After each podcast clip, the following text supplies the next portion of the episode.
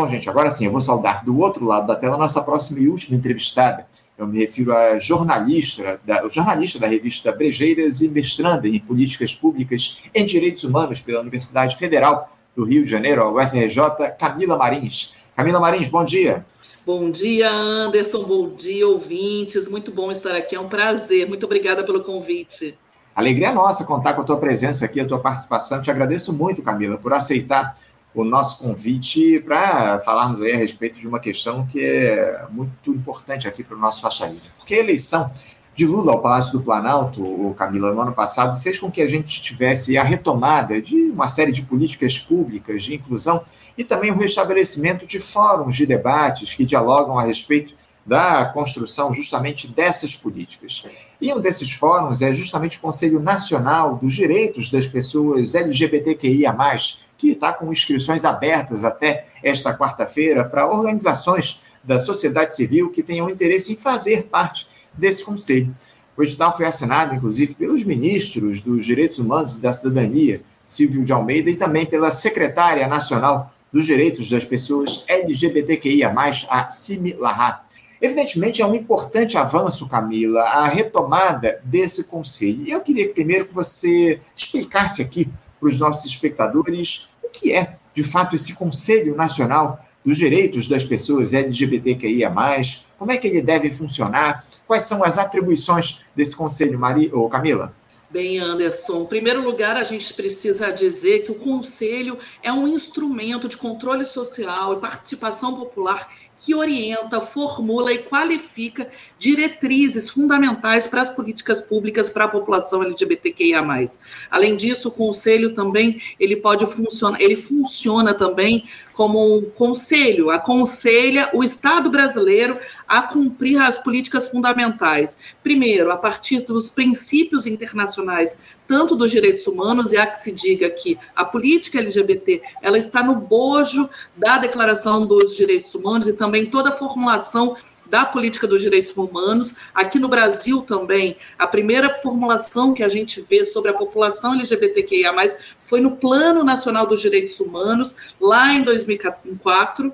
E aqui no Brasil, a gente viu no, final, no início do governo Bolsonaro, em 2019, a primeira medida dele foi qual? A extinção de todos os conselhos. Ou seja, o conselho também ele serve para controle social, ou seja, para que a população, os movimentos sociais, as entidades organizadas da sociedade civil possam fiscalizar, cobrar e qualificar a política pública. Por exemplo, hoje na questão da saúde, por exemplo, as mulheres lésbicas têm dificuldade de fazer um preventivo e não conseguem fazer, estão morrendo por câncer de colo do útero. O Brasil segue liderando o ranking de mortes da população LGBTQIA+, e até hoje não existe uma política pública de prevenção LGBTQI-fobia.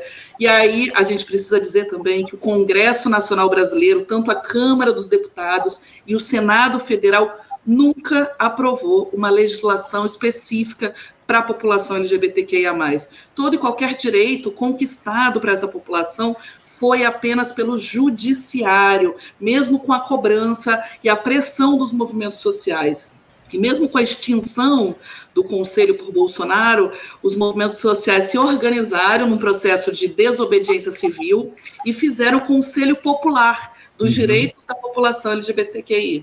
É, esse era um outro tema que eu queria tratar com você aqui ao longo do nosso papo, o, o Camila. Foi criado aí esse, esse Conselho Popular LGBTQIA+, pelos movimentos sociais. Eu queria que você falasse um pouco a respeito disso. Como é que funcionou esse conselho? Como é que foi a atuação desse conselho ao longo da gestão Bolsonaro? A gente vai voltar, inclusive, a, a falar a respeito do Conselho, é, que, o Conselho Nacional dos Direitos das Pessoas LGBTQIA+, mas antes disso eu queria que você falasse, aproveitando que você citou, sobre o Conselho Popular que foi criado durante a gestão Bolsonaro. Como é que ele funcionou? Como é que foi a atuação desse conselho, Camila? Bem, o Conselho Popular era formado pelos movimentos sociais que já integravam o Conselho Nacional LGBTQIA, mas é importante dizer que são movimentos sociais de esquerda, né? Críticos ao governo Bolsonaro, porque houve também organizações LGBTs que estavam ali alinhadas a Damares, ao governo Bolsonaro, que não representavam os direitos da população. E ali aquele Conselho Popular atuava em desobediência civil, primeiro, criticando a falta das políticas, lutando pelos direitos e principalmente porque eu acho que esse foi o processo todo do governo Bolsonaro, resistindo. Então, resistindo ao desmonte das políticas públicas, denunciando nas organizações internacionais o ataque do Estado brasileiro à população LGBTQIA+, e também denunciando a falta de orçamento público, porque uhum. o governo Bolsonaro, por exemplo, sucateou toda a política pública existente para a população LGBT. Esse é que é o detalhe, né, o Camila? Esse sucateamento que houve aí durante a gestão Bolsonaro em relação às políticas voltadas à população LGBTQIA+, aqui no nosso país. Em relação agora, o, o Camila, ainda a esse Conselho Nacional dos Direitos das Pessoas, aliás, esse Conselho Nacional dos Direitos das Pessoas LGBTQIA+, exatamente. Uh, as entidades, elas ainda podem se inscrever para fazer parte deste conselho até o dia de hoje, não é isso, Camila? Eu queria que você falasse é, como é que deve ser feito, quem é que pode se inscrever de fato para participar desse conselho, quais as entidades que podem se inscrever?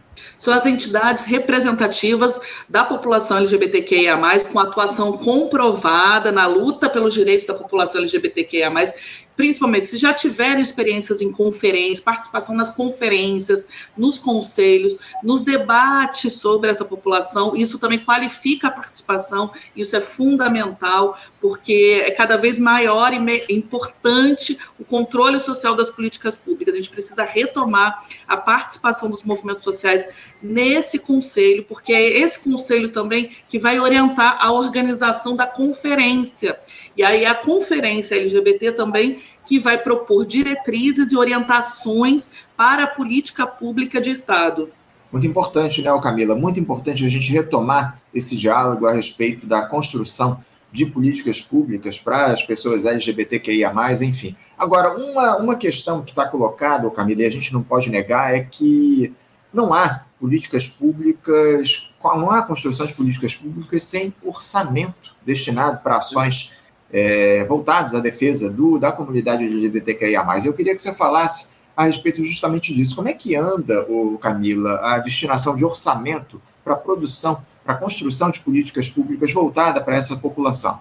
No âmbito federal, no governo Bolsonaro, a gente teve um sucateamento do orçamento público aí de mais de 200%, ou seja, completamente retirada o orçamento público principalmente nas políticas de combate ao HIV e AIDS, que o Brasil é referência internacional, por exemplo, no âmbito do SUS, foi cortado todo o orçamento na distribuição gratuita dos remédios. A gente também teve um corte orçamentário na questão dos hormônios para as pessoas trans, na, na questão da transição. E também, quando a gente pensa não só nessa disputa do orçamento, é preciso dizer do orçamento público aqui do Rio de Janeiro. Numa pesquisa rápida que a gente faz aqui do orçamento público do Rio de Janeiro, o governador Cláudio Castro, por exemplo, destinou zero reais para a população LGBT que ia mais aqui do Rio de Janeiro, enquanto ele está colocando 12 bilhões para compra de arma e munição para promover o genocídio nas favelas e nas periferias. Já no município do Rio de Janeiro, existe uma dotação orçamentária específica, no entanto, não há o cumprimento desse orçamento, não há efetivação desse orçamento para a população LGBTQIA. E, para além do orçamento, acho que é importante a gente apontar um outro marcador fundamental na falta da política pública, que é a falta também dos dados. A gente vive hoje um apagão de dados da população LGBT. No ano passado, tivemos um censo histórico do IBGE que apontou que 2,9 bilhões, milhões da população brasileira são LGBTQIA+. No entanto, nós dos movimentos sociais questionamos a metodologia ainda no governo Bolsonaro, porque como se faz um censo? Você vai na casa de uma pessoa que é LGBTQIA+, e ela não se expõe na casa com medo de uma expulsão de casa.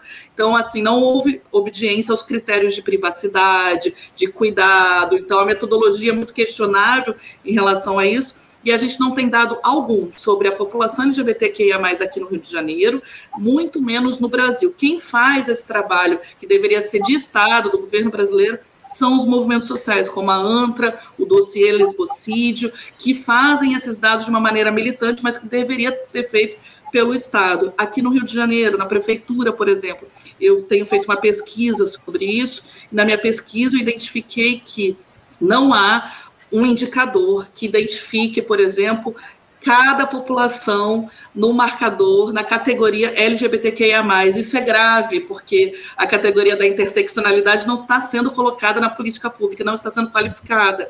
E a gente não consegue direcionar a política pública específica. É muito grave, né, Camila? Esse apagão de dados aí que você citou também, a ausência aí de recursos para a adoção das políticas voltadas à população LGBTQIA+, a gente, o que a gente lamentavelmente tem observado ao longo desses últimos anos é um, desmonte a partir dessa, dessa ampliação, desse avanço dos ideais extremistas aqui no nosso país. Infelizmente, essa extrema-direita tomou conta da institucionalidade, não só na, na, capital federal, como aqui no próprio estado do Rio de Janeiro, com a eleição do Wilson Witzel, agora o Cláudio Castro, que assumiu o governo após o impeachment do Witzel, o Cláudio Castro foi reeleito em primeiro turno, ou seja, a situação é muito grave, o, o Camila. A gente espera que o governo Lula tome iniciativas em relação a esse, esse cenário que está colocado. Agora, como você muito bem citou, Camila, o Brasil é um dos países aí, talvez o país que mais mata pessoas LGBTQIA+, em todo o mundo.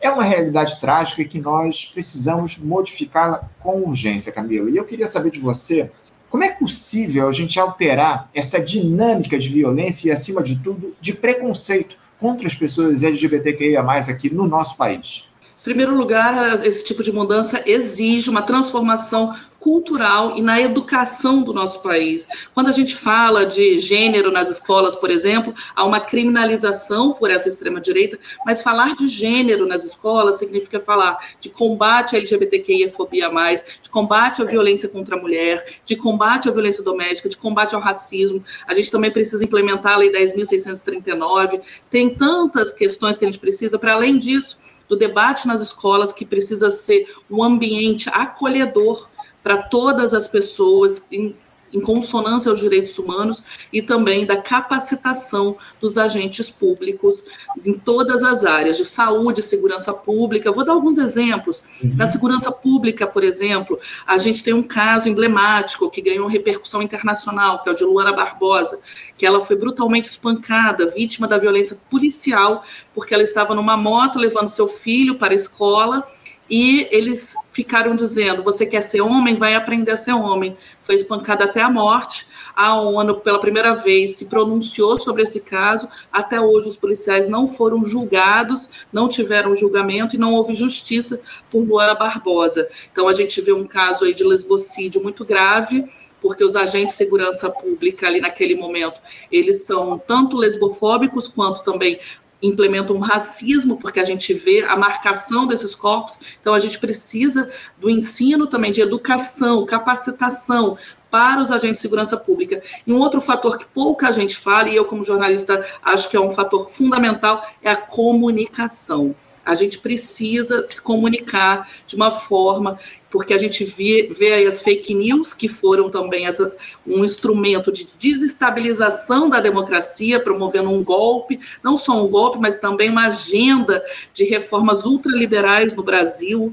Então, a gente precisa e justamente a fake news para desestabilizar é relacionada a quê? A gênero, a sexualidade. A gente precisa, como comunicação da esquerda brasileira, assumir uma responsabilidade de falar sobre isso todo momento que a gente tiver para disputar a sociedade, disputar corações e mentes e também capacitar os nossos. A gente precisa também falar sobre isso para orientar as pessoas, porque muitas vezes entre nós a gênero e sexualidade também viram inimigos de primeira ordem, né? Primeiro classe. Eu acho que não é, é, acho que essa é uma falsa oposição, porque não é isso, eu acho que é uma intersecção de todas as lutas entre gênero, raça e classe fundamental, até porque a maioria da classe trabalhadora hoje, a gente vê, são mulheres negras, somos nós dissidentes sexuais, então a gente precisa apostar muito na comunicação, e eu espero que no governo Lula a gente tenha uma comunicação direcionada também para essa população, também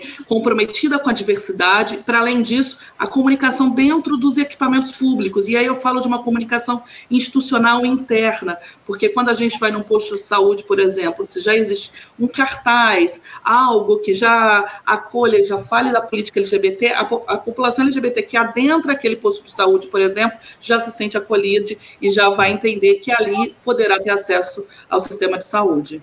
Comunicação e informação são fundamentais, o, o Camila, nessa, nessa cruzada que está estabelecida em relação à necessidade de se respeitar os direitos das pessoas LGBTQIA+, aqui no nosso país. Infelizmente, a gente não tem visto isso acontecer ao longo dos últimos anos. Houve avanços, não dá para negar, mas, acima de tudo, a gente precisa, de fato, respeitar e comunicar às pessoas e mostrar que somos todos iguais. Não há como a gente alimentar determinados preconceitos que a gente vem observando ao longo de séculos aqui especialmente no país, uma, uma nação extremamente conservadora e a gente precisa atravessar essa ponte com informação e com comunicação e com o apoio, evidentemente, de toda a comunidade LGBTQIA, justamente fazendo esse diálogo, esse debate. A gente precisa trazer esse debate cada vez mais aos meios de comunicação. Camila, eu quero te agradecer muito a tua participação conosco aqui no Faixa Livre. Muito obrigado por você conversar com a gente a respeito de um tema tão importante para a gente aqui no programa, é tão importante para o país, acima de tudo. E a gente vai certamente voltar a conversar em outras oportunidades aqui no nosso programa. Muito obrigado, Camila, pela tua participação. Bom dia para você. Um abraço forte. Muito obrigada, Anderson. Muito bom abrir um mês de luta contra a LGBTQI-fobia, mas aqui no Faixa Livre, um abraço forte, conta comigo. Muito bem lembrado, né, Camila? Esse mês de, de maio é o mês de luta, né, contra todo o preconceito relacionado às pessoas LGBTQIA. Mas, se não me engano, o dia é, de combate a esse preconceito no dia 17, não é isso? Isso, 17 de maio.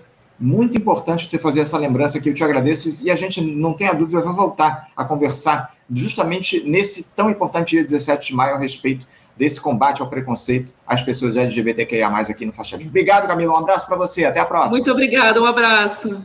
Conversamos aqui com Camila Marins. Camila Marins, que é jornalista da revista Brejeiras e mestrando em políticas públicas em direitos humanos pela Universidade Federal do Rio de Janeiro, a UFRJ, e tratou conosco a respeito desse cenário que está colocado de preconceito contra as pessoas LGBTQIA+, mas, acima de tudo, da criação desse Conselho Nacional dos Direitos das Pessoas LGBTQIA+, a inscrição para as entidades que queiram participar desse conselho acaba no dia de hoje, e a Camila, a Camila falou a respeito desse importante tema aqui no nosso programa. Bom, gente, acabamos aqui eh, eh, avançando um pouquinho no horário do nosso programa. Eu quero agradecer muito a participação de todos vocês, a audiência no dia de hoje. Lembrando que amanhã nós teremos aqui mais uma edição do nosso Faixa Livre às 8 da manhã. Amanhã a gente vai ter um programa especial, vamos conversar com o professor Mauro Iazzi aqui no nosso programa. O professor Mauro Iazzi, que há muito dialoga, comentarista histórico do nosso Faixa Livre, estará mais uma vez conosco aqui no dia de amanhã. Agradeço a todos vocês a audiência, a participação, os comentários aqui no nosso, na nossa live.